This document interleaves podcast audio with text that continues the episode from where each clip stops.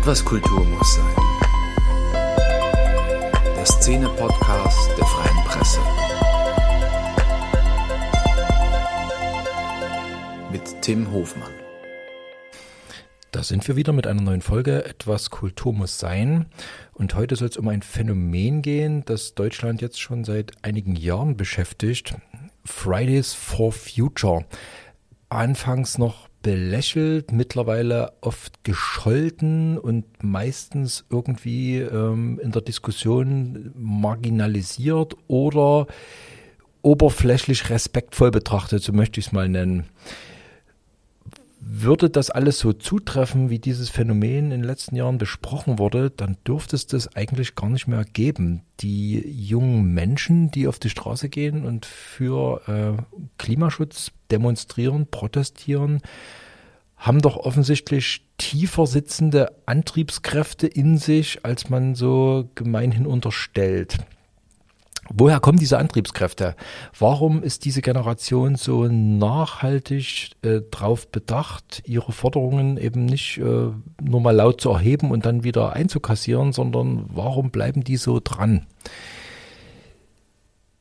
Dazu gibt es viele Gründe, die tiefer reichen und vor allem ähm, länger zurückreichen, bis hin in die Nachkriegszeit. Ähm, wo der Faschismus damals in Deutschland offenkundig damit bekämpft wurde, dass man ähm, sehr viel Wohlstand über das Land gebracht hat. Ähm, dieser Wohlstand hat das Land befriedet, aber er hat eben auch Ressourcen verbrannt, die nun nicht mehr da sind und die den kommenden Generationen fehlen. Ähm, es gab ein Wachstumsversprechen, das ähm, dazu führte, ja, dass ähm, man sich gar nicht mehr vorstellen konnte, dass es woanders hingehen könnte als nach oben und nach vorn. Nur dieses Wachstumsversprechen war vielleicht auch ein bisschen naiv, denn ähm, ja, irgendwann ist halt mal Schluss. Ja, wir sitzen heute direkt in der Redaktion in Chemnitz und zu Gast ist Luisa Neubauer. Hallo. Hallo. Es geht um das neue Buch, das Sie geschrieben haben, Gegen die Ohnmacht. Ähm, es ist schon das dritte Buch, was Sie geschrieben haben, jeweils mit äh, äh, anderen Autoren zusammen. Ist ein Buch für Sie ein, ein besser geeignetes Medium, um heutzutage mit Ihren Gedanken durchzudringen? Naja, es ist vor allem ein Medium, ähm, was, was ja Raum gibt, um um sich ein bisschen zu erklären und um vielleicht ein bisschen im besten Falle ähm, Augen zu öffnen. Das ist nicht das einzige Medium, wo ich unterwegs bin, aber es ist mir wichtig und ich glaube, man unterschätzt schnell die, die Kraft ähm, der Literatur. Fand ich total bemerkenswert, weil das Buch wirklich sehr viele äh, Gedankenansätze enthält, die man mal ein bisschen ruhiger diskutieren kann, ähm, was äh, in der öffentlichen Wahrnehmung ja so gar nicht mehr möglich ist. Wie empfinden Sie gerade so die, die aktuelle Debatte, die ja wirklich oft nur noch auf Schlagworte reduziert wird? Äh, haben Sie das Gefühl, mit, mit Ihren Ideen eigentlich überhaupt durchzudringen oder müssen Sie sich selber auf Schlagworte reduzieren sehr oft? Naja, da gibt's ja verschiedene Aspekte zu. Das eine ist natürlich, muss man anerkennen, dass die Aufmerksamkeitsökonomie oder vor allem die politische Aufmerksamkeitsökonomie immer schon, und das ist auch zwangsläufig gar kein neuer Effekt, immer schon darunter leidet, dass so mit Verkürzungen, mit ähm, mit Unterkomplexitäten gehandelt wird. Dazu kommt in so einer, so einer Social Media bestärkte ähm, Verkürzung der Aufmerksamkeitsspanne, würde ich denken. Mhm. Dass ne, der, der Anspruch da ist, in, in, in 60 Sekunden die größten Zusammenhänge äh, zu erklären und wer das dann nicht schafft, der hat dann selber Schuld. Das kommt natürlich ähm, dazu. Gleichzeitig finde ich es auch wichtig, dass wir anerkennen, natürlich haben Menschen Anspruch darauf, dass man die eigenen, ähm, ja, dass man sich auch kurz fassen kann und ähm, sich die Mühe macht zu überlegen, was sind denn die Formeln, auf die wir es runterbrechen können. Das mit dem Kurzfassen, finde ich, ist Ihnen in, in, dem Buch ja auch gelungen. Es ist relativ kurz, liest sich äh, man kann es eigentlich in zwei Tagen gut durchlesen, ohne dass man jetzt äh, da allzu viel Zeit investieren muss. Trotzdem finde ich das, wie gesagt, sehr angenehm, dass da ähm, Gedanken aufkommen oder, oder ausgeführt werden, die wirklich in der Debatte untergehen. Also einen zum Beispiel äh, fand ich bemerkenswert, äh, wo Sie ausführen, dass wir im Prinzip in 90er Jahren die Erkenntnislage zum Klimawandel ja im Prinzip schon mal rund hatten. Und das ist auch mhm. in konservativen Kreisen damals, also Sie nennen da ganz speziell Klaus Töpfer, der sich das Thema sehr angenommen hatte als, als Umweltminister damals, ähm, äh, Stichwort ähm, Schutz der Schöpfung oder Erhalt der Schöpfung. Also dass wir in den 90er Jahren ja im Prinzip schon mal einen Erkenntnisstand hatten, ähm, wo das Ding eigentlich geklärt war. Wir hatten gegen das mhm. Ozonloch und so weiter und so fort. Wie ist das gekommen, dass das wieder so wegrutschen konnte? Ja, man, ähm, das ist ein ganz wichtiger Punkt, dass es gab eine Zeit, da war parteiübergreifend ähm, Klima ein Thema mhm. und Umweltschutz eigentlich gesetzt. Ich meine, 1979 wurden schon auf dem Weißen Haus Solaranlagen installiert. Ähm, damals von einem ähm, republikanischen Präsidenten. Mhm. Das ist nicht ähm, ein, ne, ein Naturgesetz, das Klima irgendwie mit einzelnen Parteien identifiziert wird. Und das war auch genau richtig so, wenn man festgestellt hat, es ist die Frage der Zeit und da muss aus jeder politischen Richtung heraus doch ein Zugang gefunden werden. Und dann kam die, die 80er in den USA, da kam es ein bisschen früher und in Deutschland eben sehr in den 90ern und dann in den Nullerjahren. Da wurde das Klima politisiert und ganz bewusst ähm, wurde die ökologische Frage unterwandert von Menschen, die auf der einen Seite immer erfolgreich an Frage gestellt haben, dass es überhaupt ein Problem gibt, oder eben aber auch von der anderen Seite, von einer ganz mächtigen fossilen ähm, Lobby, die natürlich gesehen hat, Moment, wenn wir das zu Ende denken, dann wird es ja absehbar mit dem Verbrennermotor, mit der Kohlekraft irgendwie zu Ende gehen. Man hat sich dann entschieden, statt das anzuerkennen und zu überlegen, cool, wie, wie, wie verändern wir uns? Wie sorgen wir dafür, dass unser Angebot besser mit der Zeit geht? Wie sorgen wir dafür, dass das, was wir dem Markt zu bieten haben, nicht das Klima zerstört? Man hat sich nicht dafür entschieden, sondern stattdessen dafür entschieden, ähm, Klimabemühungen zu boykottieren. Und das ist, glaube ich, im besten Falle belegt mit der deutschen Energiewende, mhm. wo in, im Laufe von einigen Jahrzehnten ja über 100.000 Jobs alleine weggefallen sind, weil da eine ganze erneuerbare Industrie in weiten Teilen zusammengebrochen ist. Sie nennt das in dem Buch so, so eine Art Hauptfehler der Konservativen, dass man quasi in der Ära Merkel dazu übergegangen ist, ähm, Probleme nur noch dann anzuerkennen, wenn man eine Lösung dafür hat, um sie dann weiterhin ins Wachstum rein zu verkaufen. Mhm. Das fand ich einen spannenden Gedanke. Ist Ihnen das äh, gleich am Anfang Ihrer äh, Aktivistenkarriere, nenne ich es mal, gekommen? War das von Anfang an so ein Gedanke bei Ihnen oder sind das so, Sachen, die sich dann im Laufe der Zeit erst entwickeln? Ähm, naja, teils, teils. Ich meine, der Anfang von Fridays for Future in Deutschland und auch der Anfang von meinem Klimaaktivismus, der lag natürlich in der ganz großen und ich würde sagen, schönen demokratischen Naivität, dass es nicht zu viel verlangt ist, dass Regierungen ihre eigenen Versprechen einhalten. Wir wären gar nicht auf die Idee gekommen, dass es irgendwie politischen Interesse gibt, Klimaziele nach hinten zu stellen, weil wir dachten, man hatte das vielleicht vergessen. Man hatte internationale Abkommen verhandelt und unterschrieben und ist da nach Hause gekommen und hatte zu viel anderes zu tun. Und dann haben wir diese Gespräche geführt. Wir haben mit jedem erdenklichen Minister in diesem Land gesprochen. Wir haben mit Frau Merkel selbst gesprochen, länger und öfter. Und ähm, im Laufe der Zeit, genau, hat sich natürlich dann auch die Perspektive verändert und wir mussten immer mehr feststellen, dass es natürlich, ähm, dass wir nicht bei der Klimafrage davon sprechen, dass Menschen zu wenig Informationen haben sondern dass man über Jahrzehnte lang ganz, ganz bewusst ähm, ja, klimapopulistisch äh, Diskurse geführt hat und den Menschen eingeredet hat, ähm, jede Klimamaßnahme würde eigentlich äh, die Zukunft des Landes ein bisschen in Frage stellen, wohl wissend, dass es genau andersrum ist. Jede Klimamaßnahme, die ausbleibt, stellt die Zukunft in Frage. Sie haben das Buch zusammen mit Ihrer Großmutter Dagmar Remsmar geschrieben. Ähm, dabei kommt so ein bisschen raus, dass im Prinzip diese Nachkriegsgeneration ja komplett auf dem Wachstumsversprechen beruht. Und dass genau. im Prinzip dies, dass in der deutschen Nachkriegsgesellschaft so zum einen dieses Schweigen entstanden ist, was, was Sie an Ihrer eigenen Familiengeschichte in dem Buch, wie ich finde, sehr beeindruckend herleiten. Und äh, auf der anderen Seite, dass aus diesem, aus dieser Situation raus eine sehr verständliche ähm, Wachstumsgläubigkeit in Deutschland äh, entstanden ist, die so mächtig ist, dass man sie heute quasi gar nicht mehr brechen kann und dass es dazu eben kommt, dass man eben nicht verzichten will, dass es immer nach vorn gehen will. Haben Sie eine Idee, wie man das trotzdem irgendwie aufweichen könnte? Ja, natürlich. Also wir fanden, ich fand es sehr interessant. Meiner Großmutter, wie gesagt, die so ne, aus das sehr ähm, sehr sehr persönlich auch erlebt hat, wie das aussieht in so einer in so einer Nachkriegszeit morgens die Kartoffeln zu zählen, zu gucken, wie viele sind noch da, wie viele Mahlzeiten sind das. Und mich hat es dann sehr interessiert und das haben wir in diesem Buch probiert herauszuarbeiten. Mich hat interessiert, was war denn dann los?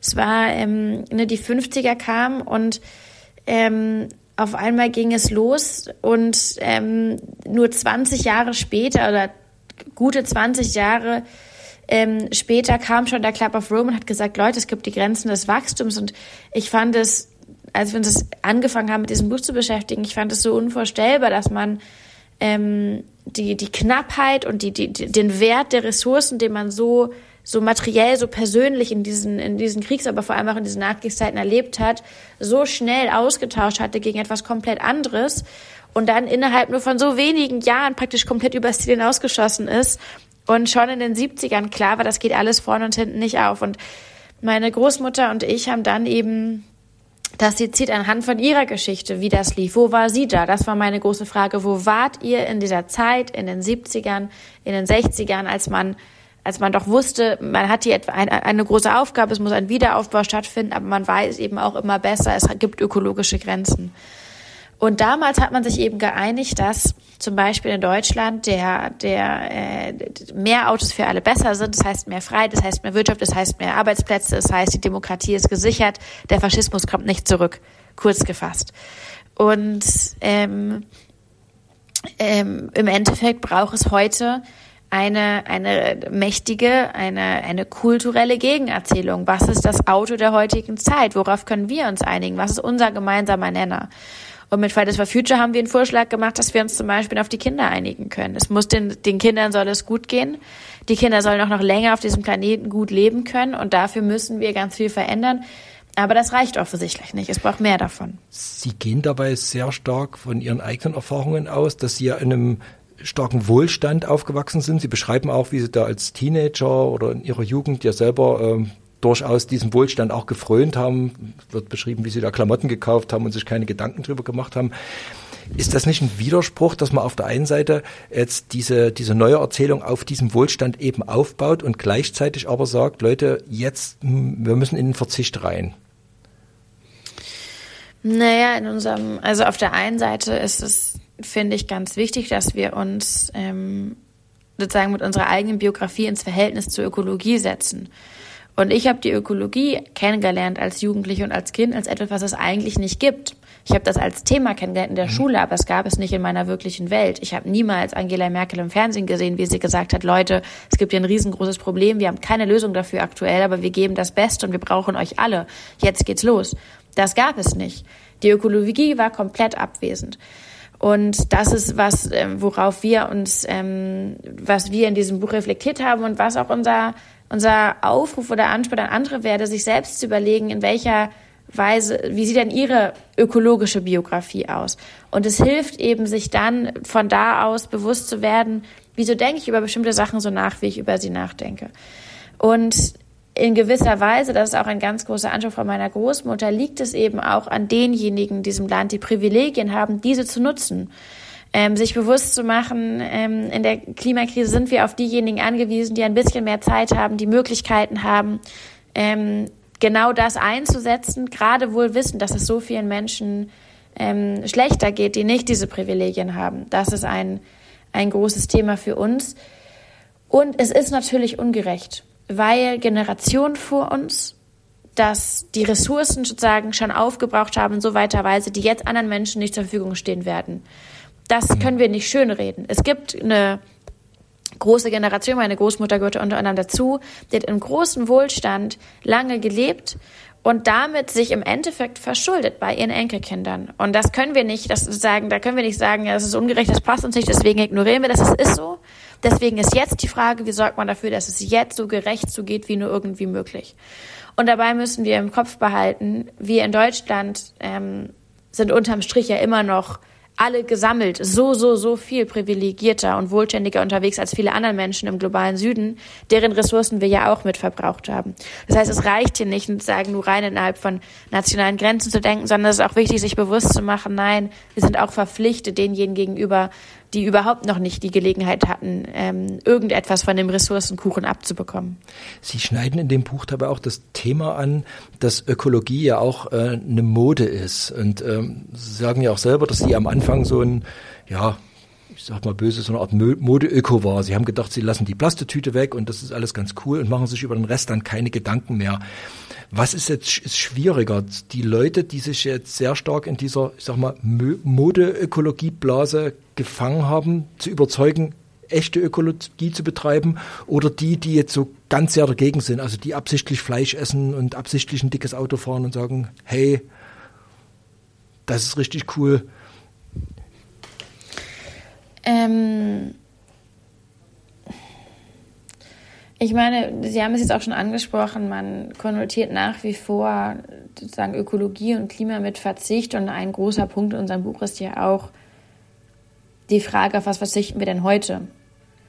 Ähm, Eltern verzichten schon heute darauf, dass sie wissen, ihre Kinder kommen, wenn sie irgendwie äh, kommen sicher durch den Verkehr, weil der Verkehr kinderfreundlich ist. Es stimmt nicht, der Verkehr ist nicht kinderfreundlich und man muss den Kindern, sobald sie laufen können, beibringen, sich vor Autos zu verstecken, anstatt zu sagen, wer bringt eigentlich den Autofahrern bei, ähm, hm. die Kinder, ähm, die Kinder im Blick zu behalten. Wer spricht mit den Autoherstellern, dass die Autos nicht so riesig wachsen? Dass Aber das sind ja Sachen, die wir nicht als Verzicht kann. wahrnehmen, sondern das nehmen wir ja so als, als Gegebenheiten hin. Das sind eben. Das nehmen wir hin, aber es ist ein großer Verzicht und genau darum geht es doch, das anzuerkennen. Wir alle verzichten auf saubere Luft in Innenstädten. Menschen, die im ländlichen Raum sind, müssen heute zwangsläufig darauf verzichten, an ein gutes ÖPNV-Netz angebunden zu sein junge Menschen verzichten schon längst darauf, sich sozusagen eine weite Zukunft auszumalen, weil wir wissen, die Zukunft ähm, ist längst kein Versprechen mehr, sondern wird immer düsterer. Das heißt, wenn wir von Verzicht und Ökologie sprechen, wäre mein erster Punkt anzuerkennen, die Klimakrise und die und der, der, der mangelnde Schutz vor der Klimakrise, der ist das, der uns gerade in diesen Verzicht reinreitet.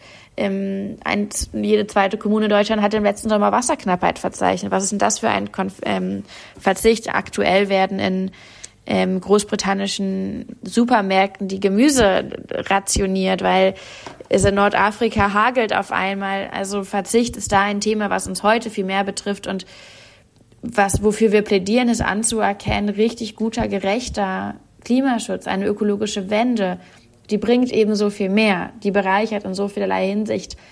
Ähm, und vieles davon können wir uns noch gar nicht vorstellen. Deswegen lass uns darüber reden und lass uns laut nachdenken.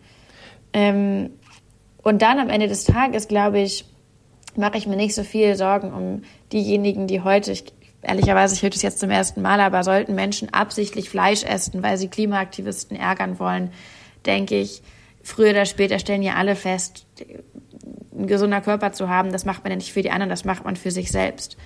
Und ähm, da glaube ich, müssen wir uns nicht äh, müssen wir nicht die Ökologie kleiner machen, als sie ist. Das waren jetzt alles ähm, sehr strukturelle Probleme, die Sie da genannt haben. Wie kriegt man das aus Ihrer Sicht mit dem Individuellen zusammen? Also Sie haben auch selber erfahren oder alle Aktivisten erfahren das eigentlich, sobald sie dann in Anführungszeichen erwischt werden, wie sie etwas Unökologisches tun. Also sie werden in einem Auto gesehen, sie sind, werden am Flughafen gesehen, sie haben Lederschuhe an. Ähm, da ist man auch sehr schnell im, im Vorwurf. Wie bekommt man das hin, dass, äh, dass diese strukturellen Probleme dann irgendwann mal aufs Individuum runtergebrochen werden?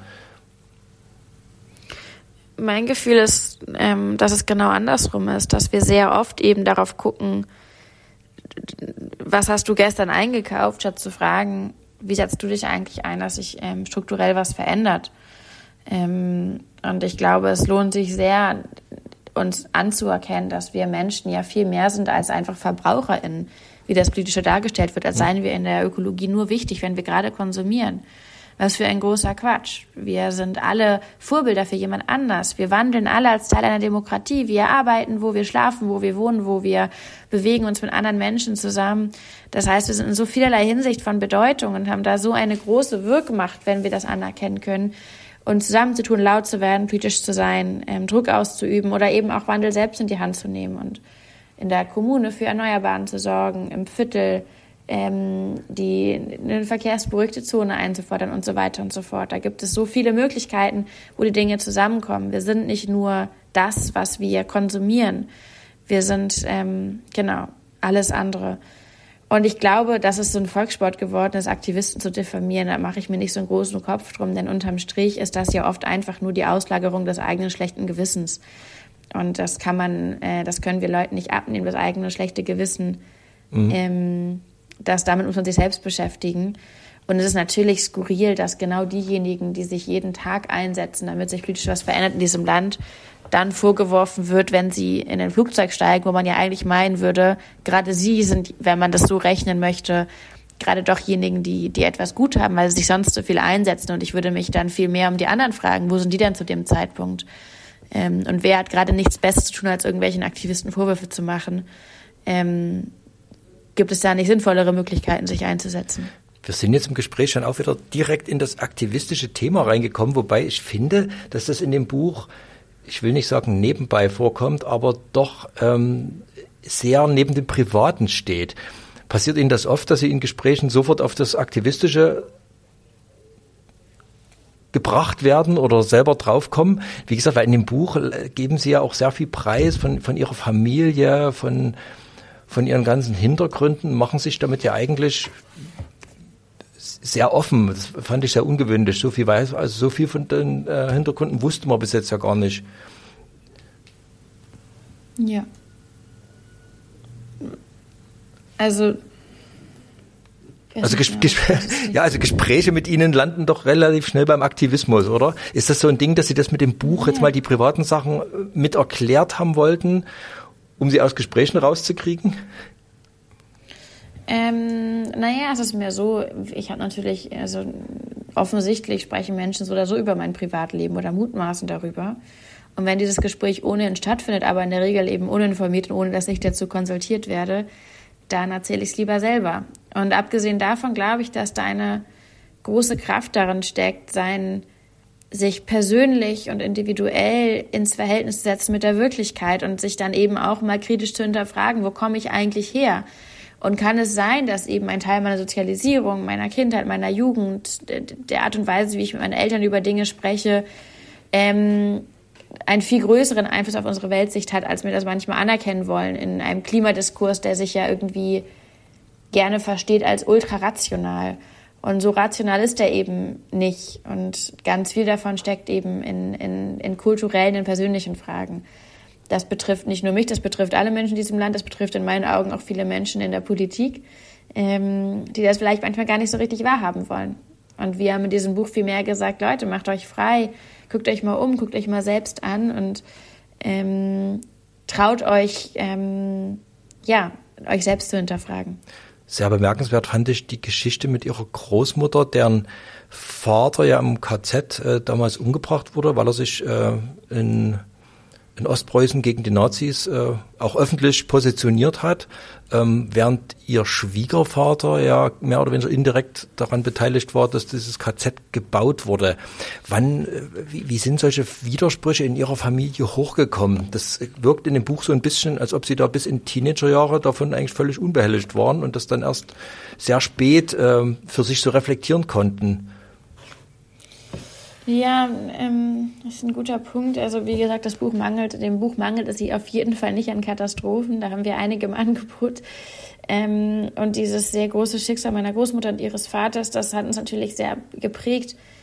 Und ich habe mich in dem Zuge gefragt, wie weit fühle ich mich eigentlich verantwortlich dafür, mit meiner Großmutter das 20. Jahrhundert zu besprechen. Und ich hatte, und da haben Sie recht, lange das Gefühl und auch den Eindruck vermittelt bekommen, glaube ich, von meinem Umfeld, ich bin nicht so richtig verantwortlich dafür, das ist irgendwie Schnee von gestern und das können mal die älteren Generationen machen. Und im Laufe der Zeit habe ich eben festgestellt, Moment, so funktioniert es nicht. Meine Großmutter ist immer für mich da, wenn es um, meine, um das 21. Jahrhundert geht und um meine Perspektiven da drin und die ihrer anderen Enkelkinder.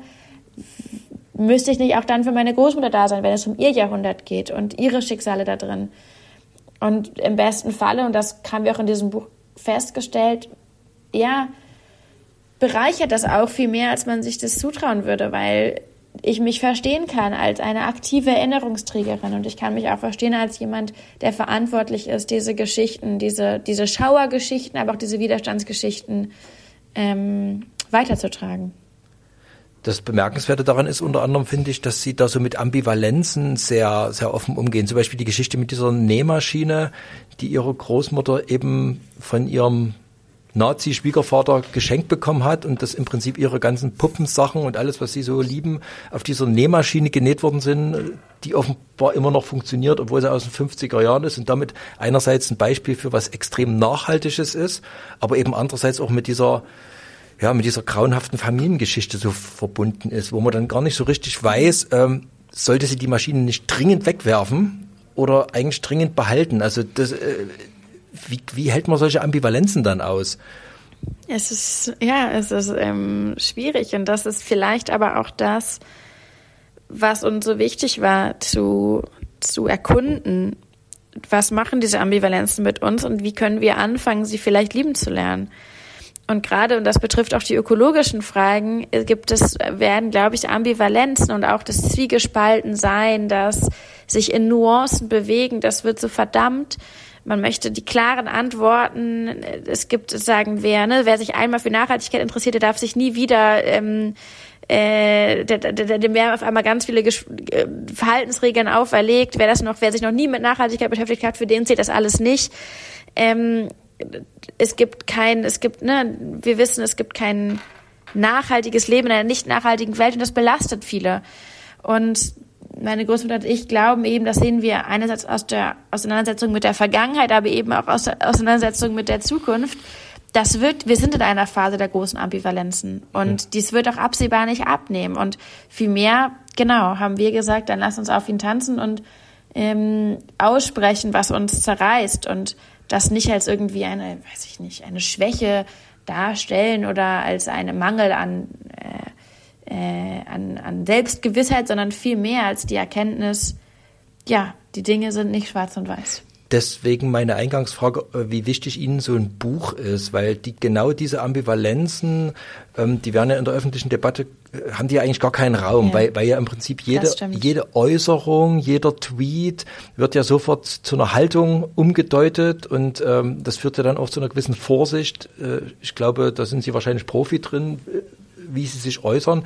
Können Sie sich in der öffentlichen Debatte, so in diesem Social-Media-Kontext überhaupt noch locker äußern oder überlegt man da lieber zehnmal, wie das Foto aussieht?